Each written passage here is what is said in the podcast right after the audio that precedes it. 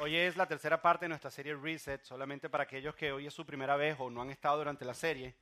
Solamente quiero eh, dejarles saber que si quieres de alguna manera ponerte al día con lo que hemos estado hablando y lo que hemos dicho, puedes ir a nuestra página eclesiadoral.org y vas a la sección de mensajes y puedes escuchar completamente gratis lo que, estamos, lo que hacemos aquí. Puedes bajarlo, puedes regalarlo, puedes hacer de todo menos venderlo porque no estamos haciendo profit con esto, sino simplemente queremos extender lo que Dios nos ha regalado aquí a diferentes lugares y creemos que las redes sociales y todo lo que es el Internet nos sirve para eso. Así que puedes ir a eclesiaoral.org. Esta serie, eh, para ponernos un poco al día, lo que hemos estado hablando es, eh, hemos dicho que hay una fe que nosotros heredamos cuando somos niños, que se nos enseña cuando somos niños y heredamos esa fe y la creemos de alguna manera y se convierte como el fundamento de todo lo que nosotros creemos. Pero eventualmente cuando llegamos a nuestra edad de adultos, entendemos o nos damos cuenta que esa fe que heredamos en nuestra infancia no soporta las presiones fuertes de la vida. Llega un momento que te dijeron cosas como, ok, eh, Dios es bueno y Dios sí es bueno, pero te encuentras con la realidad de que Dios es bueno, pero hay mucho mal en el mundo y dices, ¿cómo Dios es bueno y hay tanto mal en el mundo? O de repente te dijeron que el que le oraras a Dios, que Él escucha todas tus oraciones y, cuando eras niñito te pasa como le pasa a mi hijo Matthew, que Él le ora a Dios y le pide, Señor, yo quiero esto y mi esposo y yo vamos y lo buscamos y hacemos que le llegue. Y el otro día le tocó ir a, quería unos zapatos Converse que a él le gustan mucho y le oró a Dios que estuvieran los de su talla y no estaban los de su talla. Y él le pidió y le pidió y para nosotros fue así como que se encontró con la realidad de que sí, Dios escucha todas las oraciones, pero a veces no las responde todas por ciertas cosas. Entonces cuando empiezas a vivir esa realidad en tu vida, empieza a hacer ese gap en tu fe y entonces poco a poco vamos abandonando nuestra fe. Vamos abandonando aquello que creemos. No lo hacemos a propósito, sino es que esa fe que nos enseñaron de infancia se convirtió relevante para nuestras vidas. Esas historias de la Biblia ya no se aplican a nuestras vidas y de alguna manera nos hemos alejado de aquello que en algún momento nos dieron. Entonces dijimos, ¿qué pasaría, dijimos aquí en Iglesia Doral, si hacemos un reset y reiniciamos nuevamente nuestra fe, pero ahora como adultos? Si reiniciamos nuestra fe ahora como adultos, ¿dónde empezaríamos? Eso fue lo que hablamos la primera semana y dijimos que el reset de nuestra fe está en la resurrección, que la resurrección de Jesús era el reset de nuestra fe. ¿Por qué? Porque los cristianos cuando comenzaron, ellos comenzaron y lo único, lo que les cambió su manera de pensar, lo que les cambió sus ideales, lo que les cambió su manera de vivir, lo que les cambió su fe, lo que reinició la fe, fue cuando vieron a Jesús resucitado. Y cuando tú empiezas a ver a Jesús resucitado en tu vida, tu fe o el poder de Jesús resucitando áreas de tu vida, tu fe se empieza a restaurar, empieza a haber un reset de tu fe, que ni siquiera ellos decían, o el fundamento de su fe para comenzar, ni siquiera era, y esto tal vez te va a sonar medio herégico, pero ni siquiera es, es que la Biblia dice, porque el fundamento de nuestra fe muchas veces fue, es que la Biblia dice. ¿Sabes qué? En el principio, los primeros cristianos no tuvieron Biblia por un buen tiempo, y el único fundamento para ellos de la fe era Jesús resucitado. Entonces, ese, ahí era donde comenzábamos. Luego, la semana pasada estuvimos hablando y dijimos que lo que realmente hace el reset completo, casi completo, porque vamos a completarlo, casi completo de tu fe, es creerle a Dios.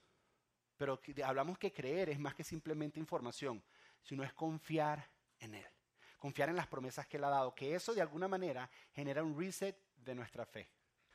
Esta semana terminamos con la tercera parte y vamos a hablar de uno de mis temas favoritos que hay en, con todo lo que tiene que ver con fe. Eh, es uno de mis temas favoritos, te vas a dar cuenta por qué. Y siempre me, he sentido tentado a hacer una serie completa, todavía no ha llegado el tiempo de hacerlo, pero hoy me voy a quitar un poquito las ganas de hacer eso, me voy a quitar un poquito las ganas. Y para, para comenzar esto, quiero, quiero contarte una historia de cuando yo tenía alrededor de unos, creo que eran entre 8 y 10 años, eso fue hace mucho tiempo, tenía entre 8 y 10 años. Yo tenía un perro, no se rían del nombre de mi perro, por favor, que fue el nombre de mi infancia. Perdón, el perro de mi infancia. El nombre de mi perro era Faulkner. Sí, así mismo. Mi familia con los nombres son bien extraños. Entonces, el perro se llamaba Faulkner. Y era, era, un, pasto, era un, Cocker Spanish, era un, perro chiquitico que yo tenía, lo tuve por muchos años. Y yo todavía no, no creía en Dios, yo fui criado en la, en la, religión tradicional, pero en una de esas, un día, nosotros, los perros, por cierto, yo soy de Venezuela y los perros en Venezuela sí viven vida de perros. No son como los perros de aquí, que aquí les tienen expo y los dejas y todo.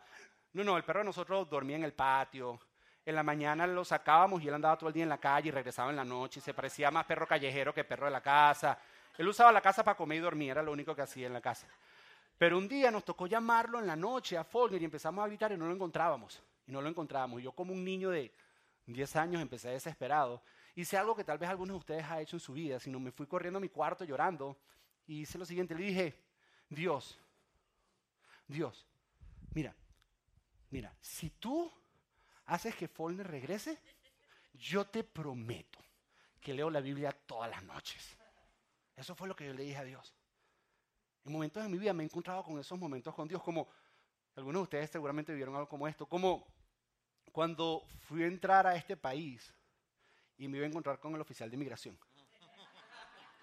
Esa entrevista, el hombre todo serio así, tú haciendo la cola así, y está sudando así. ¿Y qué me van a preguntar? ¿Y qué le digo que no le digo? Y tú dices, tú dices, tú dices en la cola y dices, Señor, ayúdame en esta. Si tú me ayudas en esta, mira, yo te prometo, yo te prometo que empiezo a ir a la iglesia, yo te lo prometo. Y de alguna manera nuestra relación con Dios es como si pudiéramos negociar con Dios. Les hago una pregunta. ¿Cuántos de ustedes le han dicho a Dios esta frase? Dios, si tú haces esto, esto o aquello, te prometo que yo voy a hacer esto. No, no lo hemos hecho. Le decimos, le decimos, Dios, si tú me ayudas a pasar ese examen final, cuando estábamos en el liceo, ¿te acuerdas? Si tú me ayudas a pasar ese examen final, yo te prometo que para el próximo estudio. Pero para este yo no estudié. Así que, que si tú me ayudas a pasar este, yo no sé cómo, para el próximo yo te prometo, yo te prometo que yo estudio. ¿No, han hecho eso alguna vez? ¿Sí lo han hecho o no? O si no, o si no, o si no decimos esto, decimos, decimos, Dios, si tú haces, te prometo que yo nunca voy a hacer.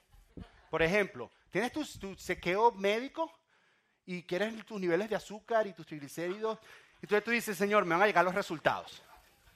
Mira, Dios, si tú haces que los resultados lleguen bien, yo te prometo que empiezo a comer saludable y empiezo a hacer ejercicio. Yo te prometo que más nunca, más nunca, más nunca me voy a Chile a comer el molten cake. Yo te lo prometo. Pero solo haz que estos exámenes salgan bien. Hago una pregunta. Esto es tiempo de confesión. Tiempo de confesión. Estamos en la iglesia, no digas mentira.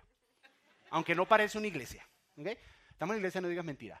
¿Cuántos aquí han usado esa frase con Dios? A ver, levanten la mano. ¿Alguna vez en su vida? Todos son pecadores y honestos, además.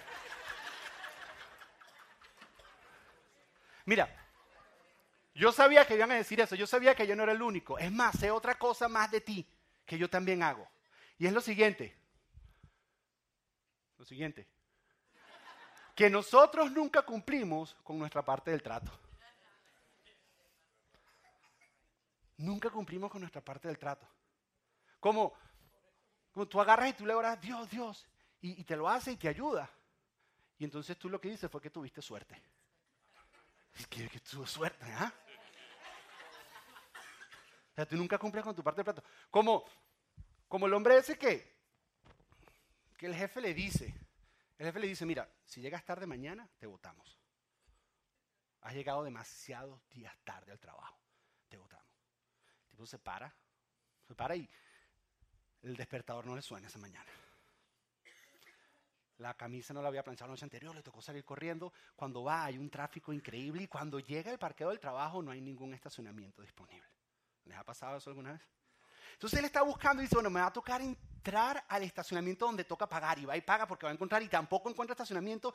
Y se para y dice, ya voy a llegar tarde. Y dice, Dios mío, Dios mío, Dios mío.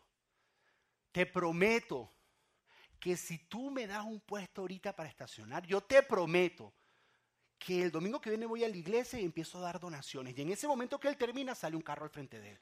Y él dice, Dios, no te preocupes, encontré parqueo aquí al frente.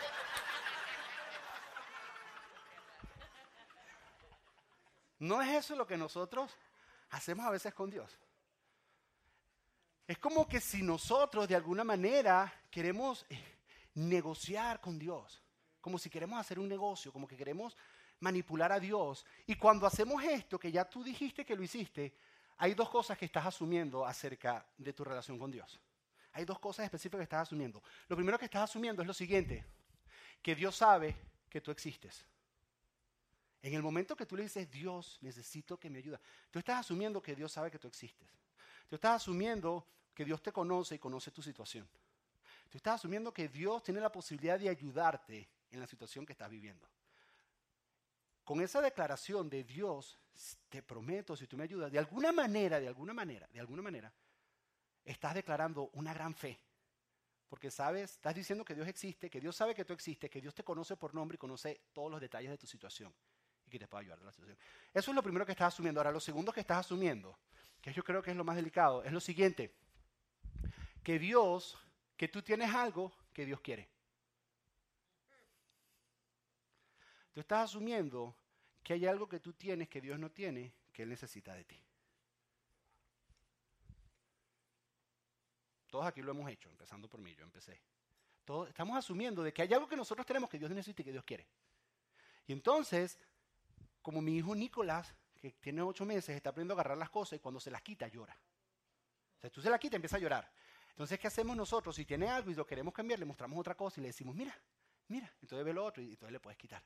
Entonces nosotros pensamos que podemos hacer así con Dios. Le decimos, ¿sabes qué, Dios? ¿Sabes qué? Mira, si tú me ayudas con esto, yo te prometo, te prometo que voy a ser obediente, como si a Dios le hiciera falta tu obediencia. Yo te prometo que voy a ir a iglesia todos los domingos. Yo te prometo, Dios, yo te prometo que voy a empezar a dar dinero a la iglesia, porque yo escuché por ahí que tú lo único que estás interesado es el dinero, entonces por eso yo voy a ir a dar dinero. Y es como, como que nosotros pensamos que podemos negociar con Dios y que hay algo que nosotros tenemos que Él quiere y que no. La fe cristiana es completamente diferente a esto y aquí es donde queremos hacer el reset. Aquí es donde viene el cambio. Esto es lo que nosotros creemos. Y aquí es donde se fundamenta la relación con Dios, porque nosotros estamos fundamentando nuestra relación con Dios en aquello que podemos hacer nosotros para Dios para poder acercarnos a Él. Y aquí es donde el fundamento del reset. Aquí esto es lo que puede, yo creo que puede transformar completamente tu vida y tu fe. Y es lo siguiente, lo primero que tenemos que entender es esto. Que Dios no hace negocios porque Dios no necesita nada de lo que tú tienes.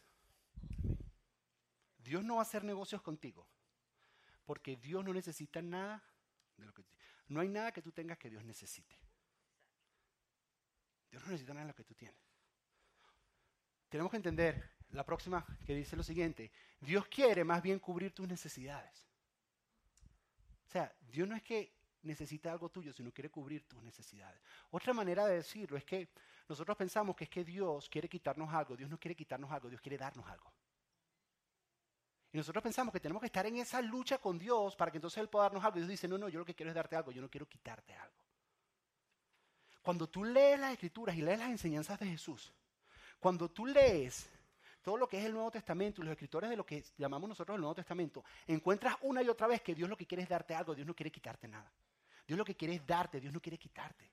Nosotros pensamos que Dios quiere quitarte, que podemos negociar con Él y que tenemos algo que Él necesite y que queremos dárselo para poder obtener lo que Él quiere. Y eso no es. Y hay una palabra que habla exactamente de esta naturaleza de Dios de querer dar. Es una de mis palabras y es uno de mis temas favoritos de todas las escrituras. Y es una palabra que la usa una y otra vez y está en el centro, la Biblia, y está en el centro de, de lo que nosotros llamamos la fe cristiana. Y es la siguiente palabra, es la palabra gracia. La gracia de Dios. Mucha gente no entendemos qué es la gracia de Dios, pero todos hemos experimentado lo que es gracia. Te voy a decir qué es gracia. Mira, gracia es que un día tú estás pagando en una tiendita Ahí nosotros tenemos una tiendita en la casa, cerca de la casa. Tú estás pagando en la tienda y te das cuenta que te faltan 50 centavos en lo que tienes y no te alcanza. Y entonces la muchacha que está cobrándote agarra del tip, de donde tiene el tip, y saca los 50 centavos y dice, no se preocupe, yo se lo pago. Ahí experimentaste gracia, porque alguien hizo algo a tu favor. Simplemente porque te, porque te conocía, por nada, simplemente algo. Eso es gracia. Todos hemos experimentado gracia. El otro día mi esposo y yo estábamos comiendo en uno de nuestros restaurantes, en nuestro restaurante de lunes. Los lunes vamos a comer allá, un restaurante que se llama Café Dinote. A veces hemos llevado al pastor Avero allá a comer. Él fue el que nos introdujo al restaurante. Y estábamos comiendo y mi esposo y yo estábamos pasando, estábamos, hablamos el día que tomamos para nosotros platicar y estábamos hablando. Y cuando pido la cuenta en ese momento, en ese momento, el mesonero me dice, no, ya pagaron la cuenta. Sí, sí, una señora pagó la cuenta. Yo no tengo ni idea de quién pagó la cuenta, pero nos pagaron la cuenta. Eso es gracia. Yo no hice nada. Simplemente alguien me dio. Eso es lo que es gracia. ¿Ves? Una de las definiciones de gracia que más me gusta es la siguiente, y es que gracia es un favor inmerecido. Es como cuando alguien te hace un favor o hace algo a tu favor, pero no porque tú lo merezcas, no porque tú seas bueno, no porque no porque tú te lo hayas ganado. No porque tú eres gran cosa y tú dices, ¿sabes qué es que yo me merezco? No, no. No te lo mereces, pero alguien lo hace a tu favor. No puedes hacer nada para ganártelo. No hiciste nada para recibirlo. Eso, eso es gracia. No hiciste nada para recibirlo. No hiciste nada. Simplemente lo recibiste. Como, como por ejemplo, como por ejemplo, ¿cuál es tu nombre? Jorge, colócate de pie, Jorge. Dale un aplauso a Jorge. Yo te conozco, Jorge. Primera vez que nos vemos, ¿verdad? Nunca te he conocido. ¿De dónde eres? De Argentina. Hay dos. Eres tú y él. Nada, son de Argentina. ¿Quién te invitó, Jorge? Ah, lamento mucho estar hablando por ti. Yo conozco a Jorge primera vez. Y esto es lo que es favor y merecido. Mira, Jorge, te voy a dar 20 dólares. Tómate los regalos. Son tuyos. Puedes sentarte, Jorge. No, eso es envidia ya. Eso no es. Al que lo invitó a mitad, no. No, porque entonces es porque lo invitaste. Y la gracia es que tú no haces nada, sino simplemente la recibes. La gracia habla más del que da que del que recibe. ¿Sí? Pero cuando te dan y tú no hiciste nada para merecerlo, habla de la persona que te dio. El que recibe, el que recibe no dice, ay, qué no soy. Qué, qué chacho soy, ¿viste? Él no hizo nada. Él simplemente lo recibió. Eso es lo que es lo gracioso, es un favor inmerecido. Él no hizo nada para merecerse esos 20 dólares. No hizo nada, no trabajó, no hizo nada. Él estaba ahí sentado. Unos envidiosos todos.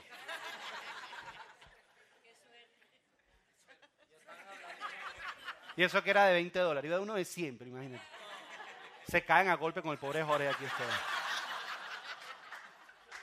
Ahora, lo esperan a la salida del pobre. Eso es lo que es la gracia.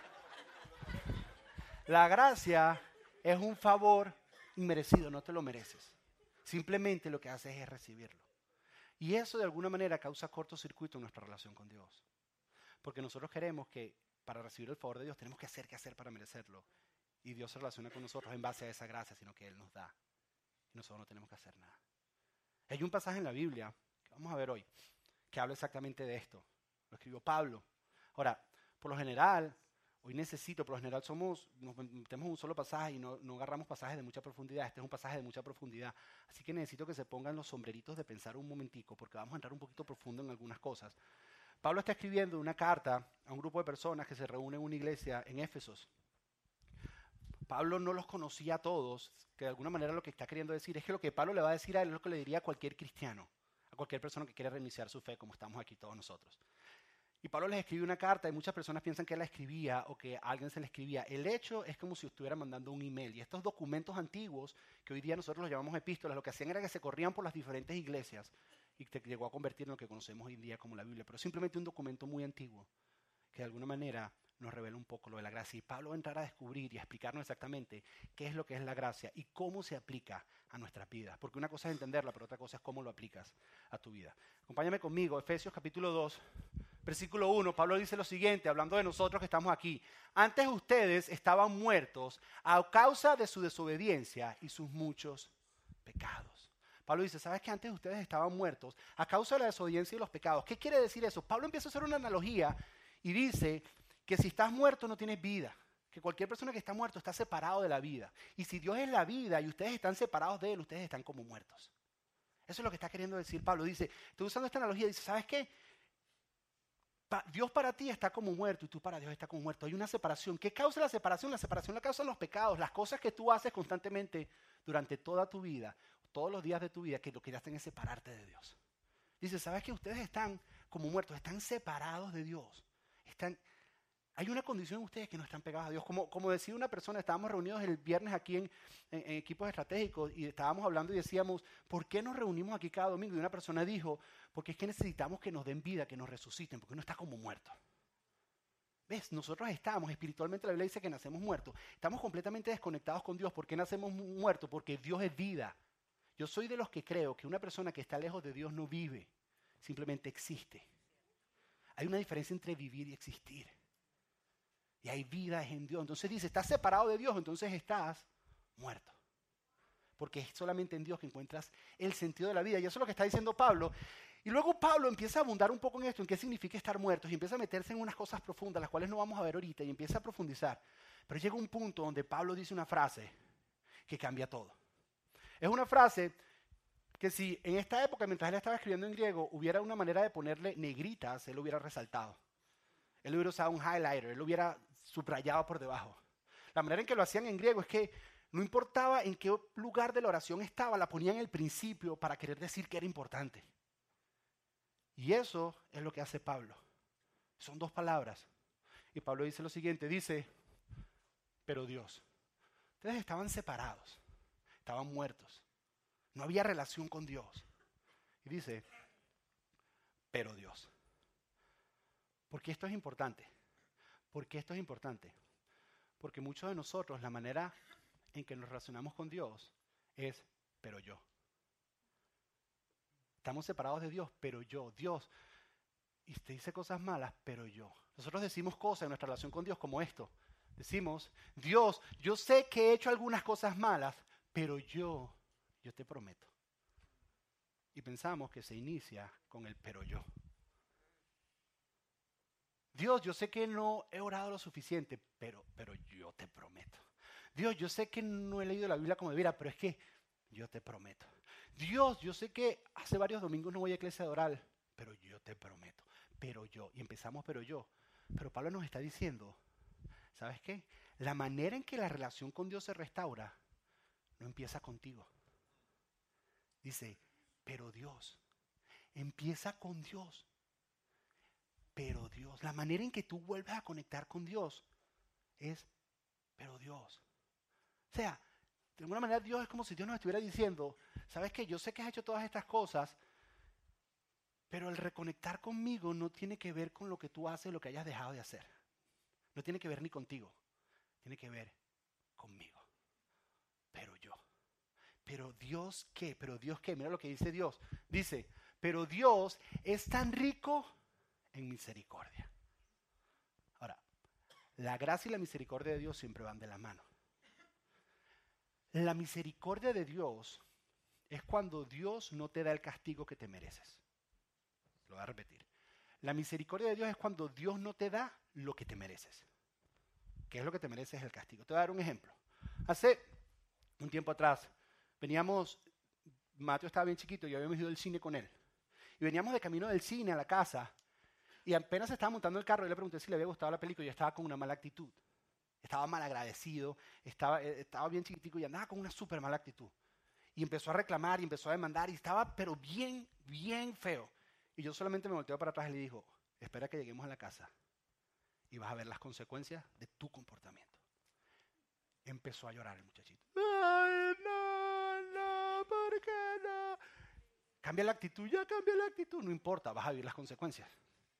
Mami, dile a mi papi, usando la intermedia ahí, y mi esposa bien fuerte decía, tu papá dijo. El muchachito fue sufriendo por 15 minutos del cine a la casa. No sé, no, llorando. Llegamos a la casa. Entramos, papi, de verdad. Mateo, directo al baño. Vamos al baño. Se pone en el baño. Él merecía un par de nalgadas por su actitud. En ese momento, me quité la correa. Lo miré. Le dije, bájese los pantalones. Le papi, te voy a enseñar una lección. Te voy a enseñar la misericordia de Dios. Y el castigo que te mereces no te lo voy a dar. Así que súbete los pantalones y vete. Eso es misericordia. Hasta el día de hoy mi hijo no se olvida qué significa la misericordia de Dios. ¿Sí es? Sale del cine contentísimo cada vez que sale. Pero la misericordia de Dios es cuando Dios no te da lo que mereces. Ahora, la gracia va más allá todavía. Es cuando Dios te da aquello que no mereces es cuando Dios te recompensa con algo que no hiciste nada para merecerlo. Entonces Dios te da. O sea, la misericordia, Él no te da el castigo que mereces, pero la gracia te da el premio que no mereces. ¿Por qué Pablo dice, Dios que es tan rico en misericordia? Es porque Pablo, antes de ser el que escribió todas estas cartas, estos documentos antiguos, su trabajo y su hobby era matar a los cristianos. Y los mataba y los perseguía y los ponía presos. Y Dios dijo, yo voy a mostrar misericordia. Y Dios en vez de agarrar a Pablo y aplastarlo como un mosquito, porque era lo que podía haber hecho con él. Fue y le mostró misericordia. No le dio el castigo que merecía. Y por eso este hombre su vida fue transformada. Y le dio gracia, le dio un premio que no se merecía. Por eso Pablo dice, ¿sabes qué? Porque Dios, pero Dios que es tan rico en misericordia. Y luego lo conecta con la gracia y dice esto. Pero Dios que está rico en misericordia y nos amó tanto. Hay una versión de la época de Pastor Avero que me gusta un poquito más. En esta parte, porque es una, es una traducción que es palabra por palabra, un poquito más pegada. Lo dice de esta, de esta manera, lo dice esta versión. Por causa del gran amor con que nos amó.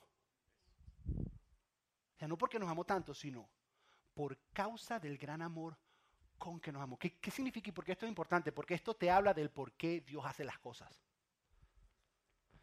¿Por qué Dios escucha mis oraciones? Por causa de su gran amor. ¿Por qué Dios se preocupa por mi vida? Por causa de su gran amor. No tiene nada que ver contigo. Lo que mueve a Dios es su amor por causa de su gran amor. Lo que reconecta tu relación con Dios, ese pero Dios es lo que lo mueve a hacerlo, es su gran amor. No tiene que ver con que tú hayas hecho, que hayas dejado de hacer. Tiene que ver, es por su gran amor. Por causa de su gran amor que nos amó.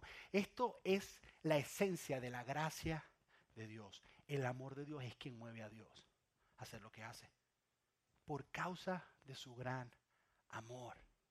Ahora, a mí me gusta hacerlo más personal. Me gusta decirlo de esta manera, por causa del gran amor con que me amó. Pero has decirlo conmigo, dilo, por causa del gran amor con que me amó. Una vez más, dilo, por causa del gran amor con que me amó. En otras palabras, todo lo que vamos a ver ahorita que Dios hace, lo que mueve a Dios para hacer eso, es su amor. Tú no hiciste nada para recibir esto que Dios te va a dar. Lo que movió a Dios fue su amor fue la causa que lo hizo hacer todo. Y con ese amor te amó. Y dice, por causa del gran amor con que me amó, entonces sí, continúa diciendo, dice, pero Dios, tan rico en misericordia, y nos amó tanto que a pesar de que estábamos muertos por causa de nuestros pecados, muerto era que estábamos separados de Dios. Muerto era que no teníamos relación con Dios. Por eso nuestra visión es ayudar a las personas a acercarse a Dios, porque nosotros queremos, que tengan vida estaban separados de Dios. Dice, por nuestro pecado, Dios nos dio vida cuando levantó a Cristo de entre los muertos. Dios hizo un camino donde conectamos nuevamente con Él. Ahora, leemos eso y decimos, Pablo, ¿qué te fumaste? Porque esa oración está larguísima y nadie la entiende. Entonces Pablo dice, probablemente no van a entender allá en Iglesia Adorar cuando yo les diga esto. Así que se lo voy a resumir en una sola frasecita. Y lo puso entre paréntesis y nos dijo lo siguiente. Es solo por la gracia de Dios que ustedes han sido salvados. Es únicamente por un favor inmerecido, no porque tú hayas recibido algo, sino por un favor inmerecido que tú puedes acercarte y tener relación con Dios nuevamente. Es lo único. Es solo por la gracia de Dios. Después de esto, lo que Pablo está queriendo decir es lo siguiente, esta frase es, Dios decidió reconectarnos con Él simplemente porque quiso hacerlo. Su amor lo movió a hacerlo. No hay nada en ti que lo movió a él hacerlo. Podías negociar con él cuantas veces tú querías. Señor, si yo, tú, si yo, yo, tú, tú, yo. Nada. Después de esto, Pablo comienza a dar un montón de ejemplos. Y empieza a irse por diferentes lugares. Y a la mitad de hacer eso, Pablo se da cuenta que dice, a lo mejor los perdí.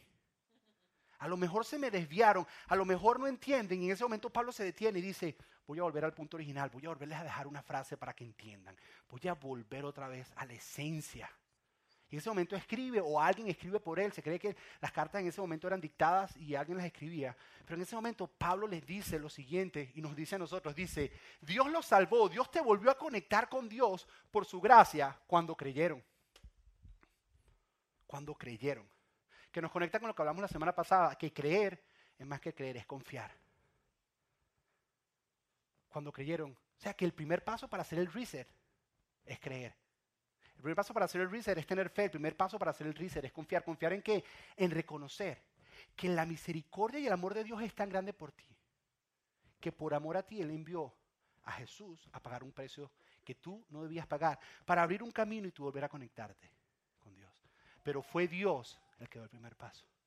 Entonces él dice, Dios los salvó por su gracia cuando creyeron. Pero no lo deja y dice, a ver, por si no les queda muy claro.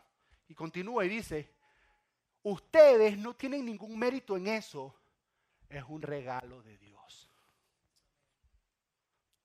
No hiciste nada para merecerlo, es un regalo. Jorge no hizo nada para merecer los 20 dólares, fue un regalo mío de él. La diferencia entre Dios y mi persona en este ejemplo es que mi motivación era dar un ejemplo.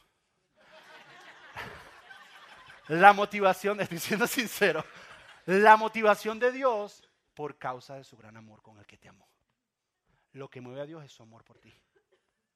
Esa es la realidad. Y dice, es un regalo. No hiciste nada para merecerlo. ¿Qué significa que es un regalo que no hiciste nada para merecerlo? No te lo mereces. ¿Ok? Muchos de nosotros ni lo estábamos buscando ni lo estábamos esperando. Y no puedes hacer nada para ganártelo. Porque es un regalo. Porque en el momento que te lo ganas ya deja de ser regalo. Es una recompensa. Es un premio. No puedes hacer nada porque entonces deja de ser regalo. Dice, esto que te estoy hablando, esta reconexión de relación de acercarte a Dios, es un regalo que Dios te está dando. Es un regalo. Y dice, ok, por si no les queda claro, les voy a dar una frase más. Y Pablo dice lo siguiente, dice, la salvación no es un premio por las cosas buenas que hayamos hecho. Eso es lo que nosotros creemos. Que para acercarnos a Dios, cuando habla de salvación, piensa conmigo en esto, en conectarte con Dios. Tú no te acercas a Dios y te reconectas y tienes vida, vida en esta tierra y vida eterna, por cosas buenas que tú hagas. Dicen, no, no es un premio que te ganas. Dicen, no es un premio que te ganas por tu cosa buena. Así que ninguno de ustedes puede jactarse de ser salvo. En otras palabras, decir, soy salvo por lo bueno que soy. Ninguno, no hay nadie que lo pueda hacer. Ahora, hasta aquí es la parte teológica de pensamiento. Hay algunos que se durmieron, darle el codazo al de al lado. Dice, este tipo habló mucho de gracia y profundidad hoy. Algunos les duele la cabeza, Vamos a reagruparnos. Pero ahora quiero que vayamos ahora a la parte práctica. ¿Cómo se aplica esto a tu vida? Y la manera en que esto se aplica a tu vida es respondiendo a esta pregunta. ¿Cuál es tu estándar para determinar tu relación con Dios? ¿Tu comportamiento o la gracia de Dios? ¿Cuál es tu estándar? ¿Qué usas tú para medir tu relación con Dios? Hay tres respuestas realmente tu comportamiento, la gracia de Dios y ayuno en el medio. Pero no, ve para atrás, por favor. Tu comportamiento, tu comportamiento. Y quiero detenerme un rato. ¿Cuál es el problema con el comportamiento? El problema con el comportamiento son dos. Número uno, nosotros vivimos todos en una cultura que ha sido influenciada en gran manera por lo que la Biblia dice. Y esta cultura en la que estamos está influenciada moralmente completa por lo que la Biblia dice. Y es una bendición. E, e, está bien, está influenciada, indiferentemente que tú leas o no leas la Biblia indiferentemente. Tú has sido influenciado por lo que la Biblia dice. Pero eso nos ha hecho creer que nosotros conocemos cuáles son los comportamientos correctos para acercarnos a Dios. Y pensamos que como conocemos, entonces decimos, esto sí Dios lo acepta, esto Dios no lo acepta, esto sí, esto no, como hemos sido influenciados por lo que la Biblia dice. Entonces, no es que la Biblia esté mal, vivimos en una cultura que literalmente, bíblicamente está fundamentada, pero la interpretación con respecto a nuestra relación con Dios de lo que dice la Biblia está equivocada y nosotros pensamos que es por una lista de cosas que tenemos que cumplir que podemos acercarnos a Dios. En la Biblia no hay ninguna lista que te diga, de esta manera te acercas a Dios. Y si tú me dices, ya va, José, ¿y los diez mandamientos? Es que tú no entiendes para qué fueron los diez mandamientos. Los diez mandamientos no era para que la gente, el pueblo de Israel, se ganara el favor de Dios. Cuando Dios le da los diez mandamientos al pueblo de Israel, ya Dios los había escogido, los había liberado y les había dicho, ustedes son mi precioso tesoro. No tenían nada que ver con ellos estar cerca de Dios. Tenía que ver únicamente con que debido a que ahora tenemos una relación, ahora lo que voy a poner son unos lineamientos, pero no tiene que ver con que esta relación se va a acabar. Entonces en la Biblia no hay ningún número de leyes o normas que tú cumplas para acercarte y conectar con Dios. No existe ninguno. Pero nosotros comemos en una cultura que moralmente está inclinada hacia lo que la Biblia dice. Pensamos que somos unos eruditos bíblicos. Y entonces sabemos cuáles son las cosas que Dios acepta y las que no. Y el problema con comportamiento es que dependiendo de la cultura va cambiando las normas que tú quieres y en algunos de nosotros dependiendo con cómo amanecemos ese día. Entonces, si tu relación con Dios está basada en comportamiento, está mal por eso. Número uno. Y por número dos, está mal porque la Biblia dice que por buenos comportamientos y por buenas obras, nadie puede llegar a Dios.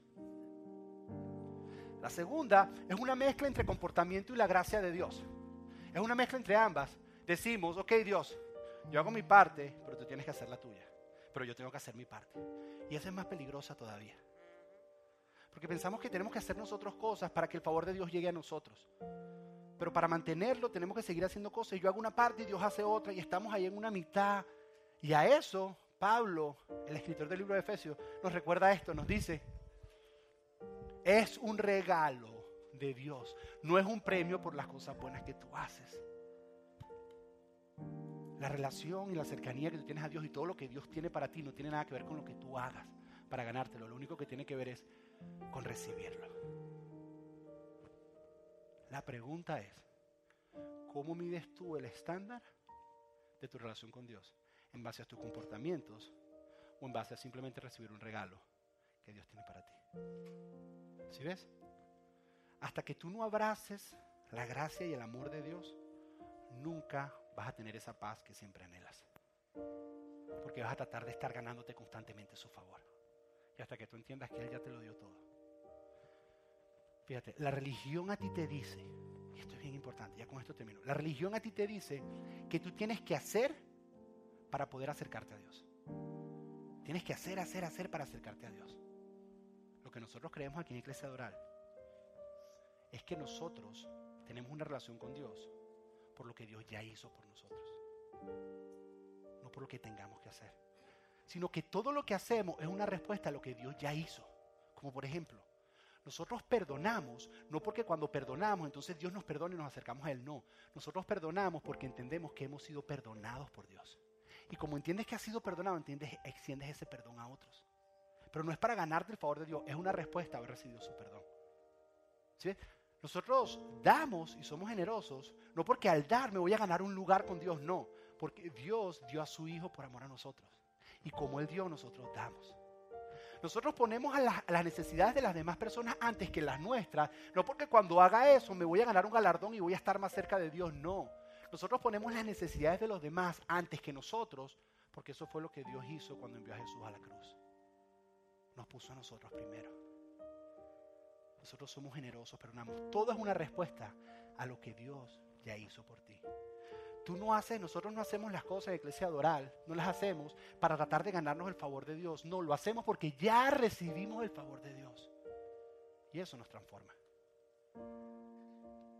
¿Sí ves? La religión lo que te dice es que lo tienes que hacer para ganarte el favor de Dios. Te vuelvo a preguntar, ¿cuál es el estándar para tu relación con Dios? Es tu comportamiento.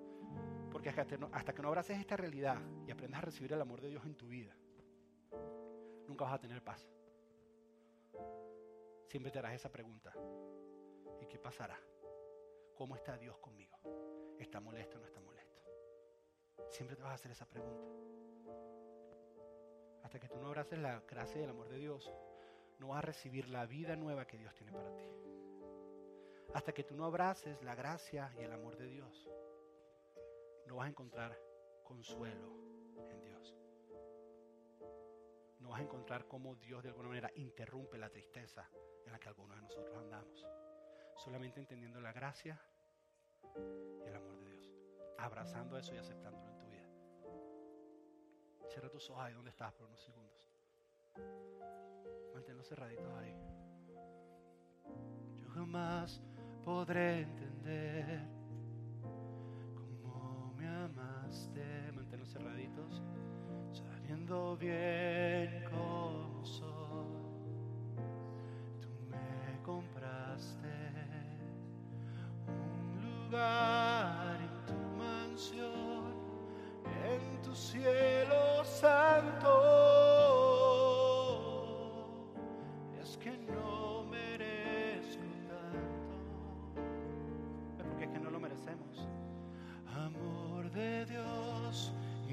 inmenso amor, amor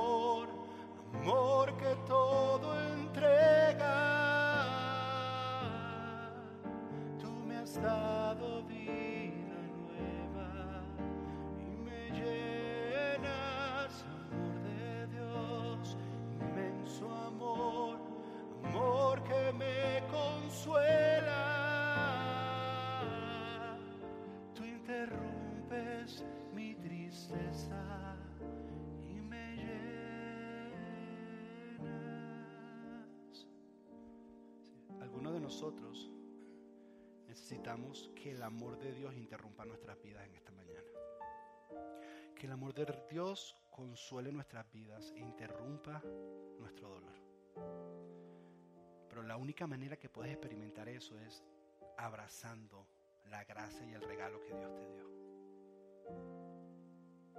Por más que yo quisiera darle el regalo a Jorge, si él no lo aceptaba era imposible. ¿Sí ves? Dios, Dios extendió su amor hacia ti cuando envió a su Hijo a estar colgado en una cruz, pagando tu precio y mi precio, pagando tu pecado y mi pecado, para entonces quitar el pecado, que es realmente lo que nos separa de Dios, para volver a estar juntos tú y yo. ¿Y qué tengo que hacer para abrazar eso? Simplemente reconoce a Jesús como Señor y Salvador. Es lo único que tienes que hacer. ¿Y cómo lo haces haciendo una simple oración? Es una sencilla oración donde pones tu confianza en Dios. Porque nosotros recibimos el regalo de Dios por gracia cuando creímos en lo que Él hizo. Y entonces tu vida va a ser transformada. Y esto es lo que hace un verdadero reset a tu fe. Porque ya no está basado en lo que tú hagas, sino está basado en lo que Dios hizo por ti.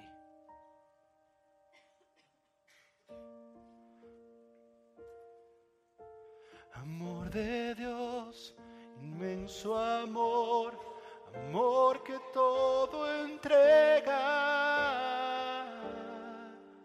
Tú me has dado vida nueva y me llenas, amor de Dios, inmenso amor, amor que me consuela.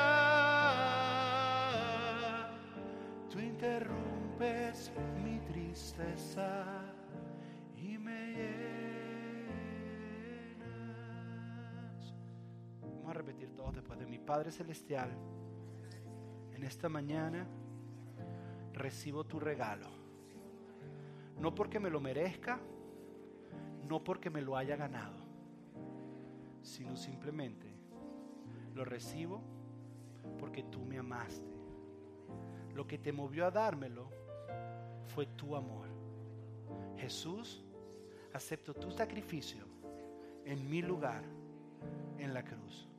Abro mi corazón. Te pido que entres, que seas mi Señor, que seas mi Salvador. Amén y amén. Porque nos damos un fuerte aplauso a nuestro Dios.